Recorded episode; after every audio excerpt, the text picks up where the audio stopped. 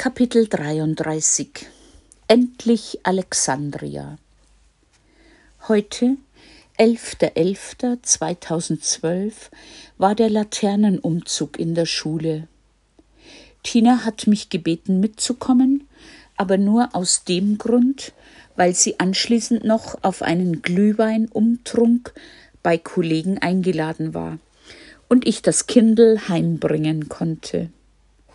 Ich habe einige Eltern und Lehrer getroffen, die meisten nur ganz oberflächlich. Ah, Sie sind wieder da. Wie geht's Ihnen? Wie lange bleiben Sie? Um Herrn HH und den doofen HB habe ich einen großen Bogen gemacht. Sie haben mich aber sicher gesehen. Tina hat mich Dennis neuem Klasslehrer vorgestellt, den sie sehr gerne mag. Ich weiß nicht, was ich von ihm halten soll. Aber die Grundschulkinder haben mit ihren Laternen auf dem Sportplatz schöne Formationen einstudiert und es hat alles funktioniert. Am meisten berührt hat mich Guido Meister. Er ist der Vater des Kommunionkindes Lena und arbeitet an der Schweizer Botschaft. Er hat Tina und mich ganz herzlich gedrückt und uns sehr beunruhigende Sachen erzählt. Er wisse von jemand aus der Botschaft, dass im Golf von Aqaba bereits mehrere amerikanische U-Boote stationiert sind und täglich drei bis vier Maschinen mit Kriegsmaterial dorthin gebracht werden. Die Hotels in dieser Region seien voller Militärs. Er ist sich sicher, dass es in den nächsten Monaten dort gewaltig scheppert. Ich fragte ihn, was er tut und was er uns rät. Er wolle seine Familie nach Kroatien schicken, wo seine Frau zu Hause ist, und selber in Bern abwarten, wohin sie ihn dann schicken. Wir sagten, dass wir am 21. Dezember unseren Heimflug gebucht haben und er glaubt, dass dies unser letzter Heimflug ist. Er hat uns am 8. Dezember zum Essen eingeladen. Ich hoffe, dass wir bis dahin mehr wissen. Ist das nicht schrecklich? Vielleicht wieder ein Krieg und vielleicht diesmal mit Atomwaffen? Jetzt will ich aber über unseren sehr erlebnisreichen Alexandria-Trip berichten. Herr Monier hatte Tina schon ein paar Mal eingeladen, mit ihm nach Alex zu fahren. Es war ihr aber nicht ganz geheuer. Ein älterer, alleinstehender Herr. Aber diesmal lud er uns und auch ausdrücklich mich ein, mit elf Stuttgarter Austauschschülern, ihrem Lehrer Konrad, und fünf Arabischlehrern mit einem Schulbus der DEO mitzufahren. Punkt 8 Uhr ging's los an der Schule und dann ab auf die Alex Desert Road. Fahrzeit für circa 200 Kilometer, etwa drei Stunden. Kurz vor Alexandria ist es ganz schwarz geworden und es hat fürchterlich geregnet, aber nur zehn Minuten. Sofort verwandeln sich die Straßen in Seen und der Verkehr erliegt fast vollkommen. Gegen elf Uhr sind wir am Hotel. Höchstens zwei Sterne, aber direkt am Meer.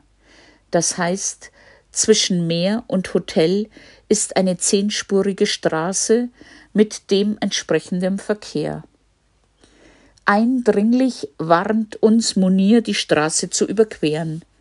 Nur Fußgängertunnel dürfen wir benutzen. Anders als in Kairo ist das Überqueren der Straße wegen der höheren Fahrgeschwindigkeit der Autos lebensgefährlich. Wir beziehen ein Doppelzimmer im neunten Stock und haben einen fantastischen Ausblick aufs Mittelmeer, das wie wild tobt. Die Wellen und die Brandung sind spektakulär. Nach einer kurzen Verschnaufpause in den Zimmern fuhr uns der Deobus in die 15 Kilometer lange Küste entlang und dann haben wir als erstes das Fort Quite Bay besichtigt.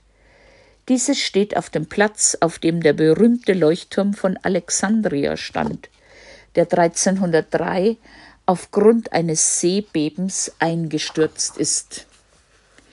Der Besuch des griechisch-romanischen Museums fiel, sicher zur Freude der Schüler, ins Wasser, da geschlossen. Ebenso konnten wir, aus unerfindlichen Gründen, nicht in die neue Bibliothek. Die Security schickte uns am Eingang wieder weg. Wir freuen uns über die freie Zeit und sind dann mit den Arabischlehrern zu Fuß zum Hotel etwa zwei Kilometer am Strand entlang gelaufen. Mein Gesicht und meine Haare und auch die Kamera sind voller kleiner Salzkristalle. Aber der starke Wind vom Meer und die Wellen haben mir gefallen. Naturgewalten. Um 18 Uhr gab es Abendessen. Für mich Salat und gegrillten Fisch mit tausend Gräten. Munir hat das Essen spendiert und für die Übernachtung wollte er umgerechnet 56 Euro für uns drei. Mehr war es auch nicht wert. Aber gut, einem geschenkten Gaul. Punkt, Punkt, Punkt. Wir dachten, das war's dann und freuten uns aufs Bett. Aber nur für die Kinder und ihr Lehrer gingen auf ihre Zimmer. Wir haben uns auf Bitten der arabischen Fraktion angeschlossen und durften mit dem Bus in die Innenstadt fahren. Herr Munir wollte uns Geschäfte in der Altstadt zeigen, wo es günstige Ledersachen gibt. Da traf es sich rein zufällig, dass Tina ein Schuhgeschäft fand und siehe da, für sechs Paar Sandalen und eine kleine Handtasche gab sie 40 Euro aus. Ja, Schließlich war das Hotel ja so günstig. Zurückgekehrt lud uns Munir noch auf einen Tee vor dem Hotel und damit auch neben der lauten Straße ein. Aber es war so kalt und Dennis, der fast jede Minute Busfahrt verschlafen hat, und mich fror es wie einen Hund. Tina hatte meine Jacke an, da sie übernachtig war, also übermüdet. Sie war ja am Vorabend auf einer Geburtstagsfeier und kam erst um vier Uhr heim. Um 23 Uhr sind wir dann ins Bett gefallen, haben aber die deutschen Kinder noch gehört, wie sie Party machten. Am Samstagmorgen wurden wir mit strahlend blauem Himmel und einer fantastischen Aussicht vom neunten Stock begrüßt. Um neun Uhr gab's Frühstück, ich musste mich mit Joghurt und einem kleinen Omelett begnügen, bis abends. Die deutschen Kinder, für die es der letzte Tag in Ägypten war, wollten einmal im Meer schwimmen, und so sind wir in einen wunderschönen Garten, Montassin, mit einer wunderschönen Bucht gefahren. Auf diesem riesengroßen Gelände war die Sommerresidenz von König Farouk, und bis 1952 nicht für die Öffentlichkeit zugänglich. Der Strandabschnitt kostete Eintritt und dann kam das Entsetzen.